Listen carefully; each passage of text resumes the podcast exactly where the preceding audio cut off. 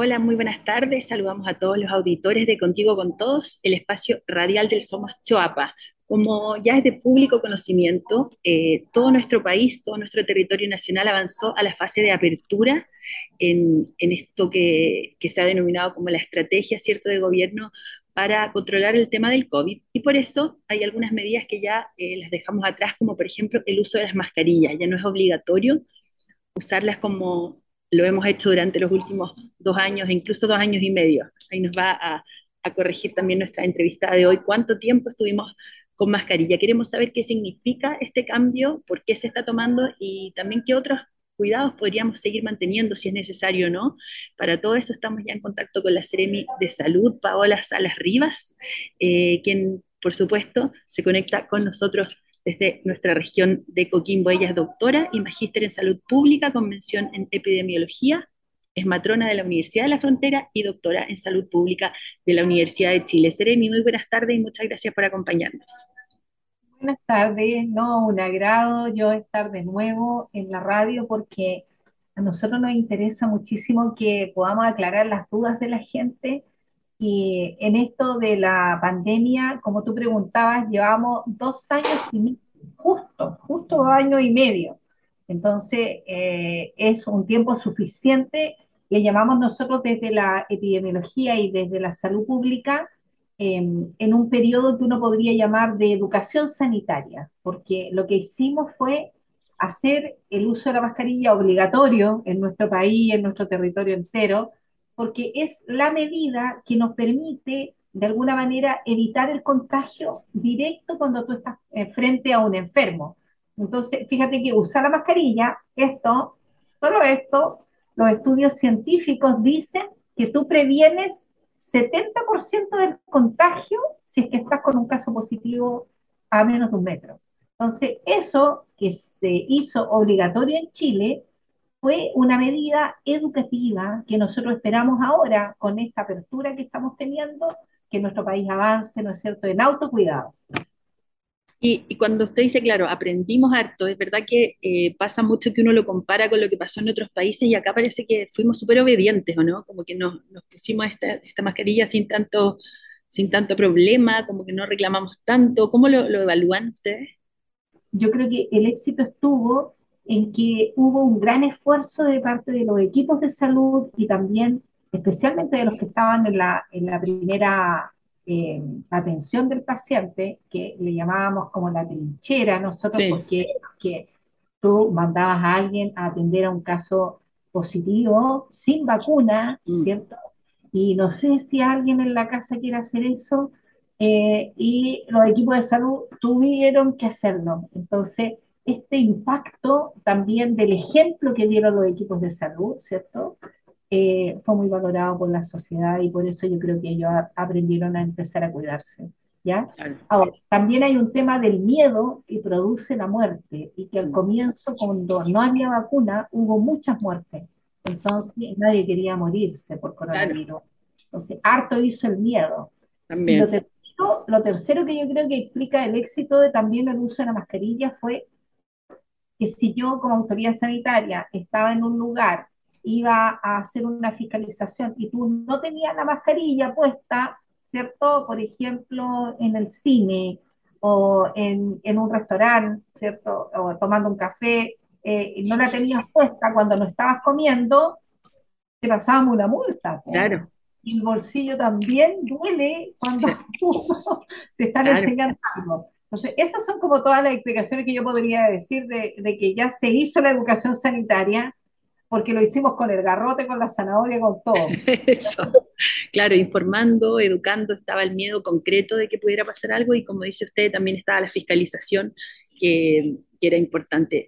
Eh, entonces, en ese sentido, Seremi, esto de que ahora nos las podamos sacar, ¿qué significa? ¿Ya superamos la pandemia?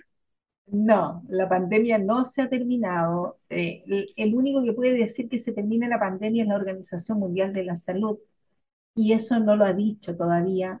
Entonces la pandemia no se ha acabado.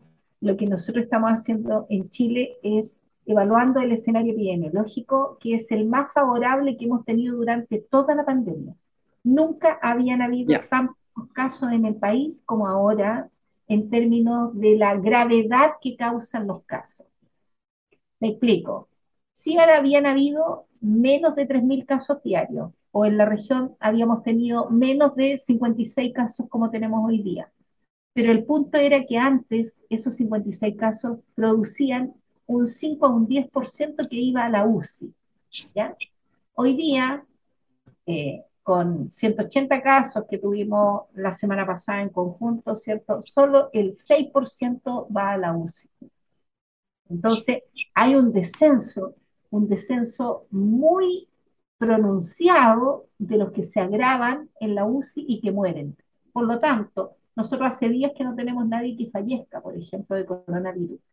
Y esto, el escenario epidemiológico de la falta de gravedad en las personas, con la variante que está imperando, que es Omicron BA4 y BA5, es lo que permite hoy día eh, liberar las medidas de precaución, porque sabemos que se van a seguir enfermando personas, pero el porcentaje que va a ir a la UCI no va a ser más de un 6%. Perfecto. En caso, por ejemplo, de efectivamente contagiarse, ¿también cambia eh, cuántos días tengo que aislarme? Eh, ¿Eso también ahí hay una variación con esta nueva etapa en la que estamos? Correcto. Esa medida se debe a que de siete días bajamos a cinco días. La explicación es porque eh, en los últimos casos que se han presentado, especialmente de estas últimas dos variantes después de febrero, ¿ya? lo que fuimos estudiando fue el periodo de incubación de la BA4 y BA5. Entonces, lo que se vio en los estudios de seguimiento es que las personas, eh, el periodo de incubación no llega más del 3, a los 3 días, tú ya contagiaste a todos los que tenías que contagiar. ¿ya? Ahora, eso, ¿cómo uno lo, lo visualiza? Porque eh, si tú te enfermas hoy día de coronavirus, vas a tener al tiro la sensación de moco, el dolor de cabeza, y el tiro como resfriado y aquí todo congestionado, al tiro. Al, un día, al día 2 ya te vas a la cama porque te sientes muy mal, el cuerpo. El día 3 como el pic, ¿ya? Pero ya el día 4 ya vas saliendo, tomas agüita y te ponías a ver películas, ¿ya? El día 5 ya estás trabajando.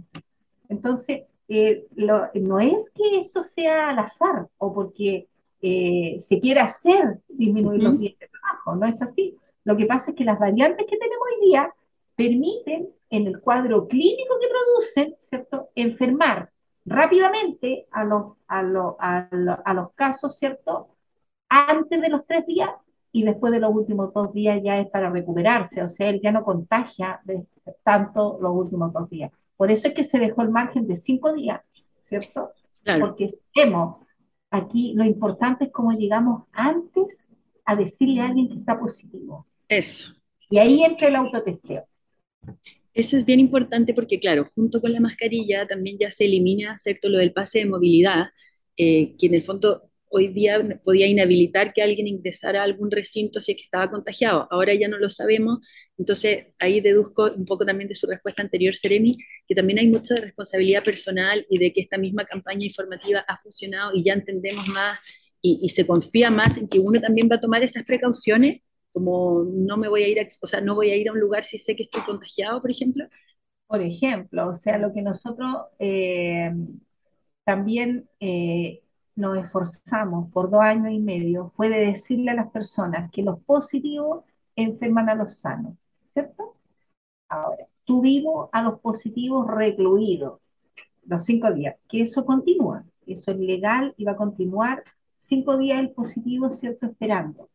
El punto es cómo en estos cinco días, después que pasan los cinco días, la persona se va para su casa sin ningún problema, pero el tema es cómo, por ejemplo, pudo haber contagiado a otros, ¿ya? Eh, porque es una cadena de contagios. Entonces, lo que necesitábamos era que la persona supiera que era capaz de contagiar a otro. Y eso la gente ya lo sabe. Ya sabe porque se enferma el, el, papá en la casa, en el trabajo, llega a la casa y se enferma su hijito, su señora, la mamá, la abuelita, todo. Todo el núcleo familiar. Entonces, lo que lo que se está esperando con la medida del autotesteo es que la persona que está positiva del trabajo pase a hacerse el antígeno a la farmacia.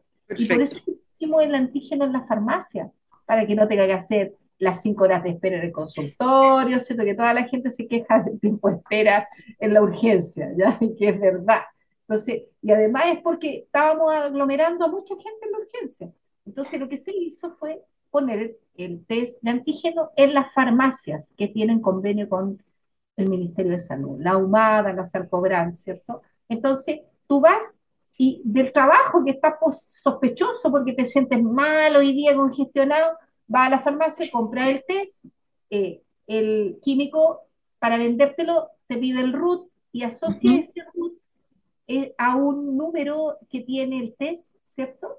Entonces, está obligado después uno a poner el número del, del, kit eh, ya porque escaneas el QR cuando llega a la casa, te hace el examen, escanea el QR y tú ahí anotas los datos tuyos. Mi teléfono es tanto, porque el químico te va a preguntar el root y va a salir tu nombre, tu dirección, todo eso sale automático. Claro. Pero el teléfono, por ejemplo, tú lo vas a poner ya en, al escanear el kit y dice, me salió negativo. Y te dice, toma una foto. Entonces usted sí. puede tomar una foto, ¿ya? Y con eso quedas negativo. Y tú aseguras la casa diciendo, no tengo COVID, no voy a contagiar ni a mi mamá, ni a mi señora, ni a mi abuelita. ¿Cuántas veces va a poder hacerse la gente los antígenos? Cuatro veces en el mes, cuatro veces. ¿ya? O sea, cada siete días. Claro, una vez por semana. A ir a comprar el antígeno, ¿ya? Entonces, lo que eh, estamos apostando aquí es al autotesteo y no que tengas que ir al consultorio a esperar que te hagan el test, que no te lo hacen nunca, que habían 100 números, tú llegaste en el número 102, ¿cierto? Y no te lo hicieron. Entonces había una demora muy grande del examen eh, y la persona se enteraba que tenía COVID a los tres días después de haber empezado con el cuadro clínico y a esa altura ya había contagiado a toda su familia. Entonces, lo que estamos esperando hacer es que si la persona sale positiva, él adopte una medida de autocuidado inmediata. O sea, llegue a la casa y le diga, llame a la señora, le diga, oye, ábreme la puerta y me pone en el dormitorio, ¿cierto?, del, de nuestro hijo y sacas a todos y listo. Y nadie lo ve, ni lo toca, ni nada, y él no contagia a nadie. Perfecto. Súper claro.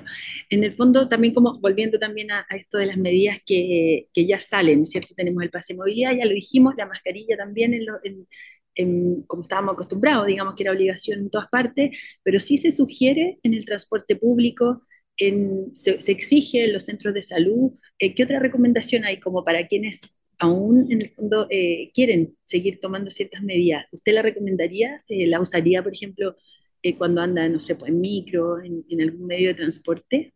O sea, sin duda, mm. mira, es obligatoria solo cuando tienes que ir al consultorio. ¿Por qué hacer obligatorio cuando tienes que ir al consultorio a un hospital? Porque al hospital van los positivos. Claro. Entonces, pero también van negativos los que tienen se caen o por otro motivo van igual, entonces ellos también tienen que ir con mascarilla porque si hay un positivo en la sala de espera, él puede eh, dejar el virus en el aire. Entonces la idea es que no se contagien los que no van por coronavirus. Entonces por eso es obligatoria, obligatoria para los centros de salud, ¿ya? Pero es solo para que no te contagies porque van a haber otros positivos por ahí dando vueltas, aunque tú no tengas coronavirus. Seremi, la última pregunta, la vacuna. Eh, ¿Hay novedades al respecto? Todavía no. Eh, ¿Qué podemos también hay informar sobre eso? Al tiro. En el transporte público es altamente recomendable porque tú no puedes alejar al que está al lado tuyo. Claro, aquí, así como nosotros aquí en el Zoom. O sea, si cerca. yo me voy a poner positiva al tiro sin mascarilla. Pues entonces tengo que yo cuidarme y yo usar la mascarilla en el transporte público por autocuidado pero no es obligatorio. Perfecto. La vacuna, le decía yo. ¿Qué novedades hay ahí? La quinta dosis va a venir solo para grupos de riesgo, ¿ya? Porque tú comprenderás que eh, esta vacuna es bivalente. Tiene el primer, la primera variante que fue la de Wuhan y la última que tenemos ahora que es la de Omicron. Las dos. Entonces, es una vacuna altamente eficiente y efectiva para la inmunidad que esperamos tener hacia el futuro. Pero hay pocas dosis todavía y el mundo, vamos a ser el primer país que vacune con esta vacuna bivariante. logramos conseguir esa cantidad de vacunas, pero también hay un tema de responsabilidad de la población, porque la cuarta dosis logramos el 70%. Hay 30% de personas que no se han puesto en la región la cuarta dosis. Son 160 mil vacunas que yo tengo guardadas en los vacunatorios y son bienes públicos y se están venciendo y la gente no se las puso. Entonces no podemos comprar quinta dosis para todos, porque si vamos a vender los bienes públicos, yo prefiero ¿cierto? que solo gastemos en educación a la población, pero no en gente que eh, no le interesa el bienestar de toda la ciudadanía y que ellos no creen en las vacunas, entonces no, no tenemos cómo, cómo ser equitativos sin eh, no comprar las dosis de ellos. Entonces, se va a partir solo con grupos de riesgo al comienzo y después se va a evaluar, ¿ya? Perfecto. Si para los temas. Y los grupos de riesgo son sin duda los enfermos crónicos, los adultos mayores de 60 años, ¿no es cierto? Las embarazadas, los equipos de salud, etc. Perfecto. Súper, súper clara la información, Seremi. Muchas gracias eh, por esta conversación. Esperamos también ahí estar eh, siempre en contacto cuando haya nuevos, nuevos cambios, nueva información y como dice usted, seguir cuidándose en la medida que se pueda. Esto nos libera un poco, ¿cierto?, lo de la mascarilla, pero sí en espacios donde veamos que hay un riesgo, vamos muy cerca, muy pegaditos ahí seguir usándola. Y en la micro. Sí. mascarilla. Ya en el colegio use la mascarilla si es profesor, porque tiene 40 niños que van a estar ahora eliminando el virus. Eso. Ya pues, que estén muy bien y seguimos en contacto. Gracias. Chao, chao. Chao, chao.